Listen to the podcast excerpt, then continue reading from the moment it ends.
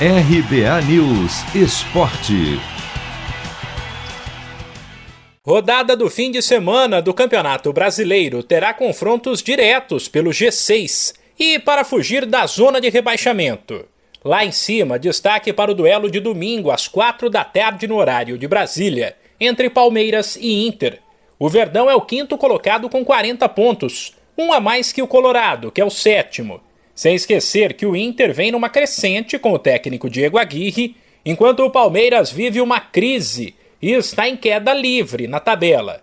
Também no domingo às quatro tem Atlético Paranaense e Fluminense, times que somam 34 e 33 pontos e sabem que se ainda quiserem brigar pelo G6, precisam vencer. Já às 6 e 15 tem outro duelo importante, mas aí de olho na parte de baixo da tabela.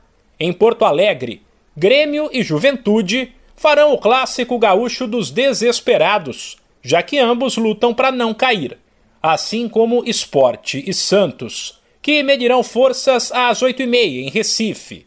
Os líderes do Brasileirão também entram em campo no domingo.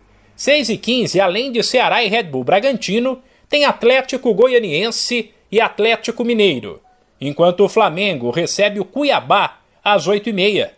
Sem esquecer que a rodada começa antes, no sábado, com Chapecoense e Fortaleza às 7, América e Bahia às 9, e termina apenas na segunda-feira às 8 da noite, com o clássico entre São Paulo e Corinthians no estádio do Morumbi.